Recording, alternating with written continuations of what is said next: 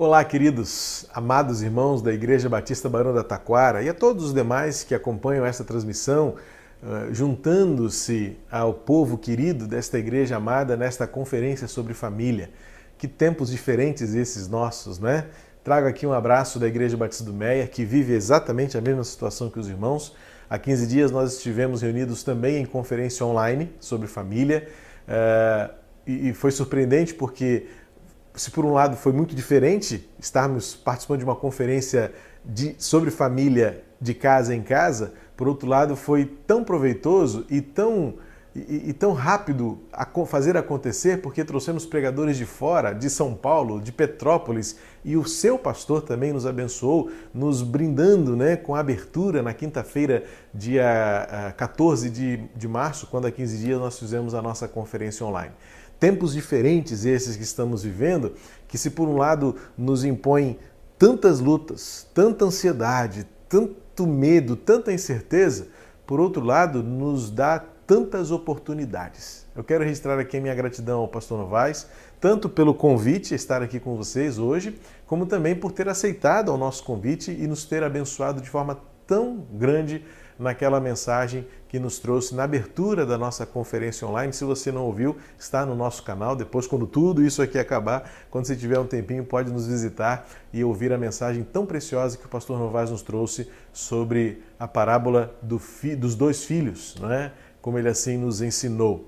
Uh, é muito bom estar aqui com vocês nesta noite pensando sobre família. Justamente num tempo em que nossas famílias estão obrigadas a ficarem em casa e estão tendo de eh, redescobrir e ressignificar o que é ser família à força. Uh, a rotina mudou drasticamente. Uh, o trabalho que era do trabalho veio para fazer para ser feito em casa. Aquilo que nós gostávamos de usufruir como liberdade, espontaneidade, acabou e tivemos que reinventar a nossa rotina doméstica. Eh, eu tenho uma filha de 17 anos que é, tem sofrido muito esse desafio de estudar em casa, né? em ano de, de, vestibular, em ano de provas importantes, decisivas, ela tem que se readaptar, reaprender a, a, a estudar e, e, conviver com esse aprendizado sem a companhia dos seus colegas, é, sem a descompressão que eventualmente o convívio social acaba é, realizando e promovendo. E o que dizer dos pais que têm filhos menores? Bebês já ficam em casa de qualquer jeito, né? Mas imagina os pais que têm filhos aí na idade de 4 a 8, 9 anos, que estão no auge da energia biológica, né? Que precisam de espaço, que, que precisavam descer ao playground, que precisavam ir à rua, que precisavam dar uma volta para gastar energia e agora estamos todos reclusos em nossas casas com a nossa rotina tão limitada, com esta liberdade tão desfavorecida. O que dizer também dos pais né? e casais que tiveram que reencontrar uma rotina, redescobrir suas tarefas, porque tiveram de trazer para casa os trabalhos de casa, tiveram que é, reorganizar a rotina das próprias tarefas domésticas. Aqui em casa, por exemplo, como eu sei que muitas casas, nós, por prudência, decidimos deixar a nossa auxiliar, a nossa empregada doméstica em casa para cuidar dela, para que também nos cuidássemos. E tivemos então que assumir tudo, né? limpeza, rotina, alimentação, manutenção, conservação. É, evidentemente que algumas outras pessoas já faziam isso com regularidade porque não podiam ter ou não tinham né, auxiliares domésticas. Mas ainda assim tiveram que reencontrar o cônjuge que está sempre em casa, a rotina de não poder sair a hora que quisesse. Sem dúvida alguma, tem sido um tempo de, de grande estresse, de grande ansiedade e também de grandes incertezas. E no centro disso tudo, o tema que não pode ser ignorado: família. A gente tem falado sobre política, a gente tem falado sobre saúde, tornamos-nos especialistas de tantos assuntos é, corolários, né, é, circunstanciais da nossa realidade comunitária e social.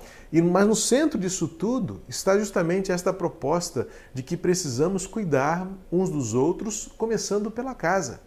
Ah, uma, uma das nossas motivações na reflexão que fizemos há 15 dias foi justamente o que a Bel Lobo, uma arquiteta, né, e tem programas em televisão que remodelam casa, que é, redecoram casa, ela disse numa live que fez logo no comecinho, ela fez uma pergunta é, reflexiva, ela disse assim, quem diria que a partir de agora casa não é mais um lugar para onde voltamos, mas se tornou um lugar onde ficamos. E isso muda tudo. Ah, e, e aí então temos vivenciado, e como pastores, pastor Novaes, eu e outros pastores, temos de perto acompanhado como nós estamos precisando reaprender a viver e a conviver uns com os outros. Ah, uma PhD em psicologia, eh, participando de uma live promovida pela Harvard University, né, dos Estados Unidos, ela disse algo importante que também me impactou. Ela disse o seguinte: se você não está aprendendo alguma coisa neste tempo de pandemia, você não está prestando atenção em nada. E isso me chamou a atenção. Também foi logo nas primeiras semanas. E eu comecei a prestar atenção em tudo. Comportamento das pessoas, reação, expectativas, a nossa rotina. Tivemos, tivemos aqui em casa que ser é, firmes e fortes para resistir a, a toda esta mudança de rotina. Estamos o tempo todo juntos, estamos o tempo todo esbarrando um no outro, estamos com os nossos horários confusos. Ninguém mais, ou pelo menos boa parte das pessoas, não conseguem mais é, dormir antes de uma hora da manhã e também por isso não conseguem acordar tão cedo quanto acordavam. É, os horários estão muito alterados e isso gera estresse, ansiedade, tensão e, finalmente, gera conflitos. E como nós então podemos resistir e enfrentar esses conflitos e sairmos vencedores? Uma frase que se tornou clichê e mote num momento como esse, mas ainda que seja clichê, reflete a mais pura verdade é, nós precisamos sair disso melhores do que quando entramos. E quando eu vejo algumas, algumas evidências de algum tipo de retorno, me preocupa porque talvez nós ainda não tenhamos aprendido tudo. Uh, sem entrar em méritos de política ou de qualquer viés ideológico, uh, há um mês um shopping em Blumenau está no Google, você pode abrir lá, procurar e você vai ver. Um shopping em Blumenau decidiu reabrir suas portas. E a aglomeração era enorme havia fila para entrar no shopping centers.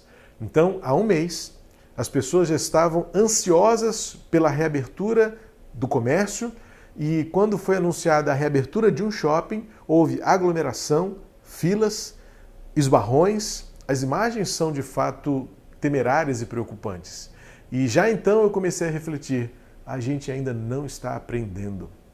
E aplicando isso às nossas famílias, o que nós temos podido aprender num tempo como este. A proposta desta conferência de pararmos para refletir sobre esta similaridade que temos como famílias às árvores que estamos plantados, é, firmados a partir de raízes que nos nutrem, que nos alimentam e que é, evidenciam seus frutos, o vício de suas folhagens, a sombra que oferece. A árvore tem para nós metáforas preciosíssimas, incontáveis. É, tanto que a Bíblia mesmo utiliza-se da figura é, é, botânica da árvore para nos revelar coisas profundas acerca de Deus e do seu propósito para nós. Lembra que a história da humanidade começa em torno de uma árvore? É, a figura de Deus como jardineiro que cuida do jardim, que cria, que, que zela por aquele lugar, estabeleceu no centro de tudo uma árvore, que é a fonte da vida e estabeleceu ali um preceito fundamental da nossa existência. Temos vontade, temos liberdade, mas também temos responsabilidade. Eu diria que este trinômio é um grande desafio da nossa existência e do nosso relacionamento interpessoal.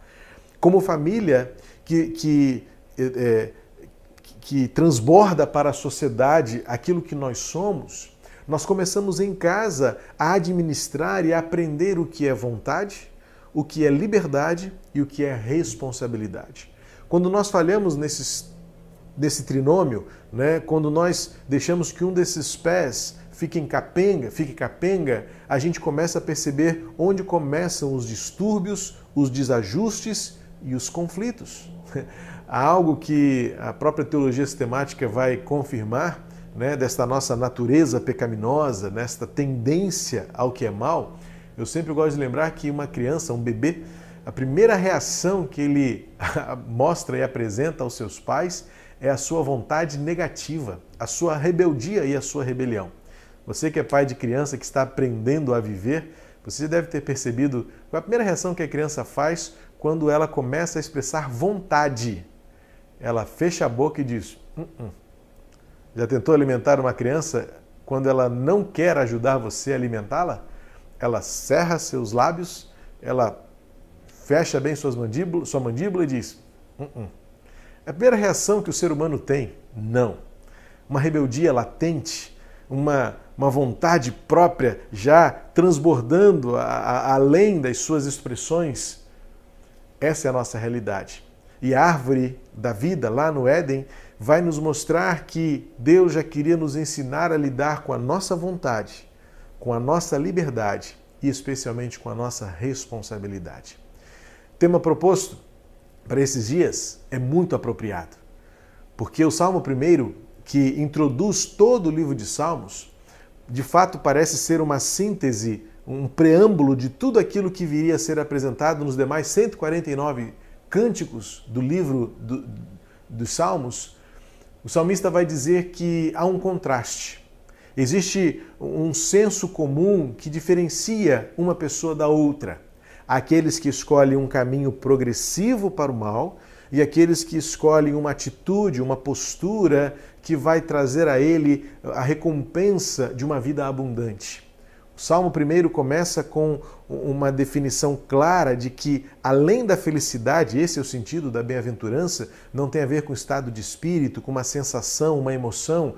A alegria não consegue retratar, né? felicidade não consegue retratar o que de fato bem-aventurado, bem-aventurado significa, porque ali é uma atitude é, é, intencional, é, é, uma firmeza, uma resignação, uma resiliência, literalmente uma marcha que se faz na direção de um propósito. Então, quando o salmista começa no, no, contraste e na negativa de que aquilo que nós fazemos e aquilo que nós somos se refere às nossas escolhas, Aqui está aplicado aquilo que Jesus colocou, aquilo que Deus colocou logo no comecinho da humanidade. Vocês têm vontade. Eu dou a vocês liberdades, mas essas liberdades nunca serão ilimitadas, porque vocês terão responsabilidades. Se você comer. E então, quando o pecado começa a agir na nossa vida e a gente, como esposo, como esposa, como filhos, como pais, nessa, nesses vários sistemas relacionais que uma casa engloba. Sim, porque não é simplesmente dizer somos família. Não, nós precisamos entender a complexidade das várias relações. Numa casa existe a relação conjugal. Numa casa existe a relação fraternal, de irmão para irmão. Numa casa existe a relação parental, de pais para filhos como também existe a relação filial, filhos para pais. Então, nessa trama, literalmente uma trama de complexidade, é que se dão as maiores, os maiores conflitos e também os melhores aprendizados da vida, que, como eu disse há pouco, vai transbordar para uma, uma sociedade saudável ou não, venturosa ou não, abençoada ou não. Portanto, eu creio firmemente que, firmemente que tudo começa em casa. É por isso até que no Novo Testamento, o contexto que a igreja surge foi um contexto de lar.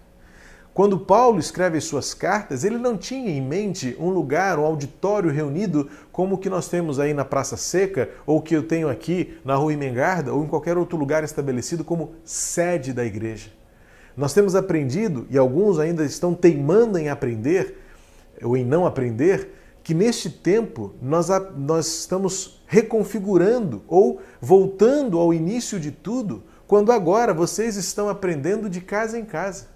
Ou você nunca parou para pensar que o que nós estamos vivendo hoje é a era digital do tempo apostólico? Você se lembra que Paulo escreveu suas cartas, Pedro escreveu suas epístolas, Tiago escreveu sua epístola, João suas epístolas e tantas outras, além daquelas consideradas canônicas que foram incluídas no livro sagrado chamado Bíblia, uh, que as pessoas recebiam essas mensagens, esses ensinamentos por cartas. As cartas iam de mãos em mãos, passavam de casa em casa, tanto que em Romanos 16 o que Paulo diz, Aquila e Priscila, saúde a igreja que está na casa de vocês. E se não, o que nós fazemos hoje não é esta versão digital do tempo apostólico, onde vocês estão recebendo por um tablet, por um smartphone ou até pela sua televisão conectada a um canal de YouTube, uma carta uma carta que nós, como eh, arautos do Senhor, com muito temor, estamos enviando a vocês dizendo: a sua vida começa naquilo que você é em casa. A sociedade é reflexo daquilo que você é em casa. A sua igreja, na coletividade, é reflexo daquilo que você é em casa. Árvore. Árvore plantada, árvore frondosa, árvore com suas folhagens e com os frutos que devem abençoar aqueles que se recolhem embaixo dela. A árvore está presente em toda a narrativa bíblica como um referencial da nossa vida com Deus, da nossa vida em família, da nossa vida uns com os outros. Eu quero trazer para você nesta noite uma reflexão e uma aplicação daquilo que Jesus mesmo disse. Aliás, ele usou várias parábolas onde ele usava árvore, semente, fruto. Mas eu quero me deter hoje numa parábola pequena, é, exclusiva do evangelista Lucas. Esta parábola somente Lucas faz uso dela, provavelmente porque o contexto que ele usa também é uma narrativa que só ele faz um diálogo de Jesus com seus ouvintes, com seus discípulos, com pessoas que lhe perguntavam muitas coisas o tempo todo e chegaram a Jesus com uma pergunta difícil de ser respondida até hoje. Mas Jesus, na sua sabedoria perfeita, tirou de letra. O problema é que nós não conseguimos entender muitas vezes com clareza aquilo que Jesus está dizendo. Lucas capítulo 13, versos 6 a 9, encontramos a chamada parábola da figueira estéreo, ou figueira infrutífera, em algumas outras traduções. O contexto ali é que Jesus foi perguntado por algumas pessoas se ele estava sabendo de uma notícia ruim que estava correndo em toda aquela região. Galileus se dirigiram a Jerusalém para apresentar a Deus sacrifícios no templo. Então, naquele momento, Pilatos aproveitou aquela reunião para, segundo o texto, vou usar a minha expressão, para misturar o sangue do sacrifício com o sangue deles próprios. Ou seja, Pilatos ordenou uma matança.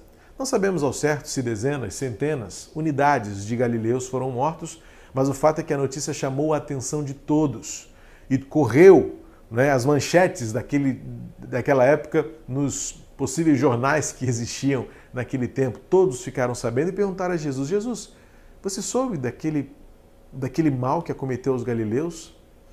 E Jesus, entendendo onde eles queriam chegar, era a pergunta era: por que isso aconteceu? Ou, ou até aprofundando mais essa reflexão, assim, por que Jesus, por que Deus permitiu que homens que foram a Jerusalém cultuar ao Senhor fossem mortos de forma tão violenta e tão injusta por Pilatos? E aí, Jesus, conhecendo o coração deles, no início do capítulo 3, vai responder: Vocês acham que eles eram mais pecadores do que vocês? E talvez por isso estivessem pagando ou recebendo uma pena uma punição pelos seus pecados. E aí o próprio Jesus traz um outro caso. E aquelas pessoas que morreram pela queda da torre, vocês acham que elas também estavam pagando por algum pecado? Jesus faz uma pergunta retórica. É, é, esse tipo de pergunta, ela, ela provoca você refletir que a resposta é mais óbvia do que, óbvia do que você pode pensar. Então, Jesus pergunta: vocês acham que eles eram mais pecadores do que vocês? A resposta óbvia, porque era retórica, sim, claro que não. Depois Jesus pergunta: e aqueles que morreram com a queda da torre? Aquele sofrimento injustificável, uma tragédia, uma fatalidade. Jesus pergunta: vocês acham que eles seriam mais pecadores do que vocês?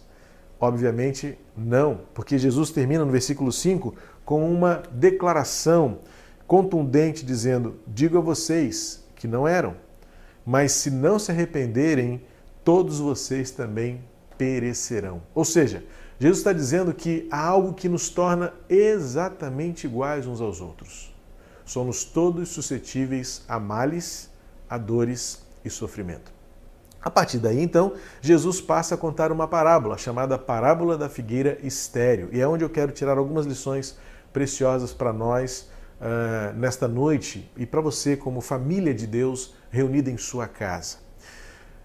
Jesus conta a parábola e diz o seguinte: Jesus contou a seguinte parábola: Certo homem tinha uma figueira plantada na sua vinha e, vindo procurar fruto nela, não achou. Então disse ao homem que cuidava da vinha: Já faz três anos que venho procurar fruto nesta figueira e não encontro nada. Portanto, corte-a, porque ela ainda está ocupando inutilmente a terra. Por que ela ainda está ocupando inutilmente a terra? Mas o homem que cuidava da vinha respondeu: Senhor, Deixa ainda este ano até que eu escave ao redor dela e ponha estrume. Se vier a dar fruto, muito bem. Se não der fruto, o Senhor poderá cortá-la. A história conta de uma figueira plantada no meio da vinha. Isso era muito comum. Era muito comum porque era uma forma de cuidar de duas espécies ao mesmo tempo, porque o cuidado que a vinha recebia dos seus viticultores era transferido para esta figueira e ela, em tese, deveria dar fruto tanto quanto as videiras é, dessem. Porém, havia algo peculiar nesta, nesta árvore, nesta figueira. Há três anos já ela não produzia frutos. Na verdade, já havia passado muito tempo em que o dono daquela vinha observava aquela árvore e ela não produzia os frutos que ela deveria produzir. E então vem a sentença: corte-a, porque ela está se tornando uma árvore inútil e tirando do solo tudo aquilo que o, pode, que o solo pode dar como nutrientes, vitaminas, seivas, mas ela não está produzindo o que eu preciso que ela produza figos. Corte-a. Então entra na história o agricultor. Entra no meio dessa história o intercessor que diz ao dono da vinha: Vamos esperar um pouco mais. Talvez se eu fizer um, um tratamento em volta dela, cavar uma vala, isolá-la daquilo que em princípio pode ser um grande risco para ela, ameaças, é, vermes, pragas, e colocar aqui um pouco de é, esterco, de adubo. Deixa eu adubá-la um pouco mais. Vamos dar a ela mais um ano de vida. E quem sabe, se daqui a um ano ela não poderá dar fruto, e ela então permanecerá viva aqui. Se depois não der fruto, ok, cumpra-se a sua vontade, disse o jardineiro. Essa parábola não é difícil de entender, não. Esta parábola ela tem uma verdade tão bela acerca da graça e da misericórdia de Deus que nos ensina, como famílias, semelhantes a árvores, que também devemos dar frutos. Deus espera que nós frutifiquemos aquilo que Ele tem em nós e aquilo que Ele quer revelar a nós para transbordar para o mundo, frutificar além das nossas paredes, vida e bênçãos nesta geração. Ah, eu li recentemente uma referência, se não me engano, foi um padre que, que disse o seguinte: uma árvore não faz barulho para crescer, mas quando ela cai, o estrondo é muito grande. Há uma verdade muito profunda neste pensamento deste padre e que se assemelha muito aqui a esta, esta súplica que o jardineiro faz, que o viticultor faz ao proprietário da vinha. Cortar uma árvore é doloroso demais. Cortar uma árvore é você, em instantes, destruir aquilo que uma vida inteira levou para construir. Agora, nós vemos aqui o viticultor, que para muitos estudiosos representa o próprio Jesus Cristo aqui, intercedendo ao Senhor eterno, ao Pai eterno, mais uma chance para a humanidade, mais uma chance para a família. E ele se dispõe, ele se propõe a fazer o que está ao seu alcance, fazer para que aquela árvore torne-se uma árvore, uma árvore frutífera e cumpra o propósito para o qual ela foi plantada naquele lugar produzir figos.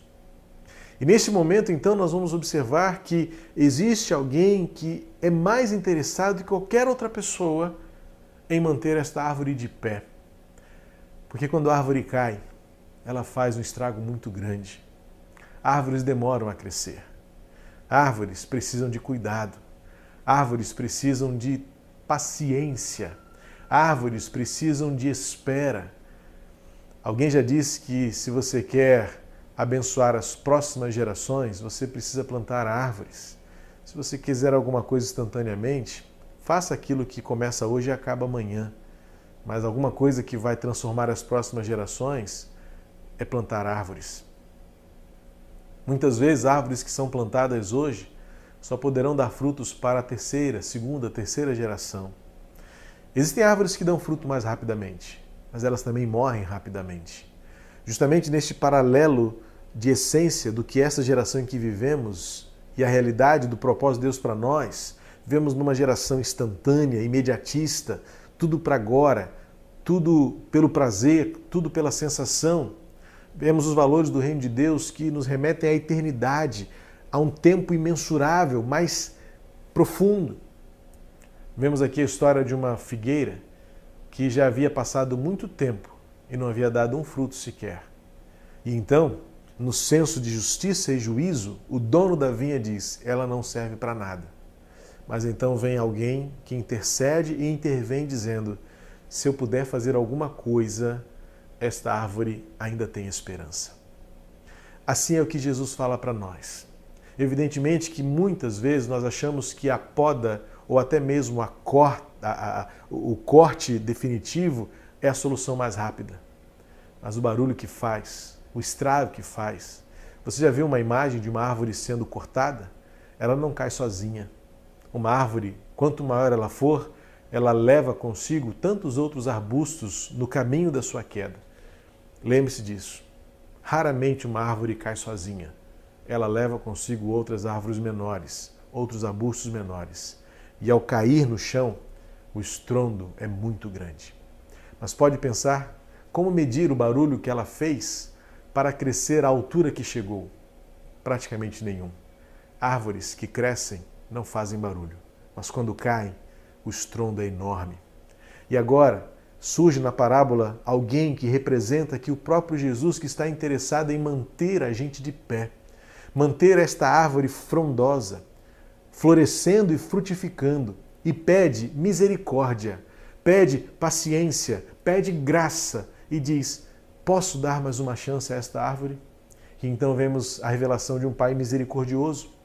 Um Pai cuja misericórdia transcende a lei do universo. Veja que ele estava baseado em justificativas plausíveis. Ele justifica dizendo: por que, que esta árvore vai ficar aqui, sugando do solo o que outras árvores poderiam ter? Ela não me serve para nada. Há uma lógica, há uma razão, há uma justificativa. Mas existe uma realidade muito além, muito maior do que justificativas racionais. O princípio da misericórdia e a lei da graça e do amor. Então, por Jesus Cristo, Deus ministra graça, misericórdia e amor para dar a você, árvore, uma nova chance. Mas para isso é necessário que você submeta ao cuidado do jardineiro. Note que ele já tinha um plano. O jardineiro tinha um plano a ser cumprido. Eu vou fazer uma vala em volta dela. Esta vala irá protegê-la de ataques de ervas daninhas. Eu vou isolá-la por um tempo. Eu vou cuidar, eu vou tratar dela. Por um tempo ela não será ameaçada por pragas, por vermes, por germes. Eu vou protegê-la e vou colocar em volta dela adubo, adubo. Adubo não é uma coisa muito agradável. Cheira mal, é, soa-nos como insalubre, sujo, mas ele faz o que é necessário. Ainda que seja o imponderável, o improvável, ele colocou e se fez adubo para nos fazer florescer. Muitas vezes a gente quer vencer e enfrentar as batalhas com as nossas próprias forças. Mas esta árvore, esta figueira, precisava se submeter ao cuidado e à intervenção do Senhor, que se dispôs a cuidar dela, que se dispôs a tratar dela e se dispôs a esperar para um tempo certo de dar o fruto. O versículo 8 vai dizer: Eu vou escavar ao redor dela, vou pôr estrume. E no versículo 9 diz: Se vier a dar fruto, muito bem. Nós servimos a um Deus que na história da humanidade se revelou como sendo Deus de recomeços. Talvez num tempo como esse que temos vivido, de altíssimo estresse, de grandes preocupações, de tensões inimagináveis, muitos estão pensando em desistir e talvez pensar: cortar a árvore é muito mais fácil. Não é. Nenhuma árvore cai sozinha e nenhuma árvore cai sem fazer um grande estrondo e um grande estrago. E aí então Jesus se apresenta para nós como este jardineiro, aquele jardineiro que lá no começo de tudo colocou uma árvore no centro da história, que estabeleceu os princípios morais da vontade, da liberdade e da responsabilidade.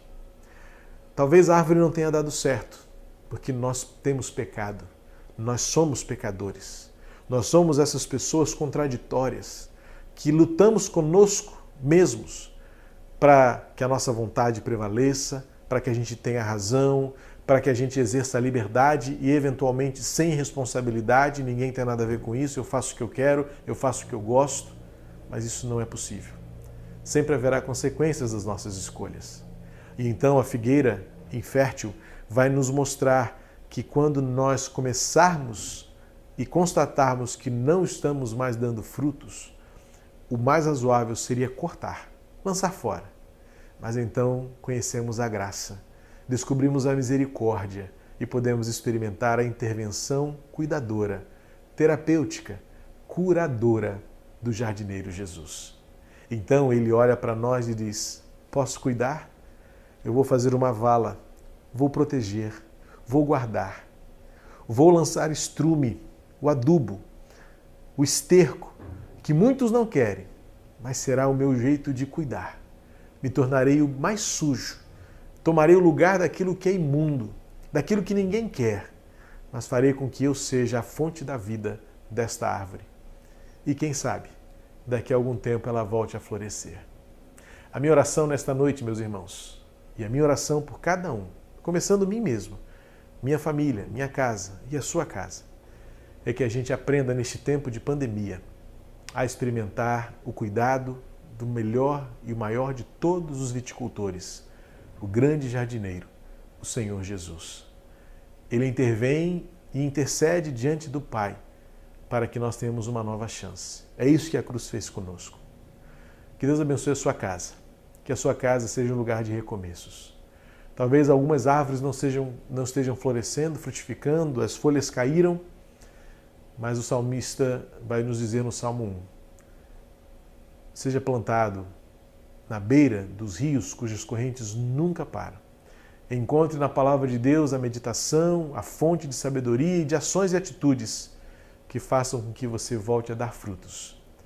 Não permita que esta árvore seja cortada. Espere. Tenha paciência. Usufrua da misericórdia, da graça e do poder de Jesus. Faça por onde? E você descobrirá que Jesus fará da sua árvore, da sua casa, um lugar de sombra, um lugar de fruto, um lugar de vida.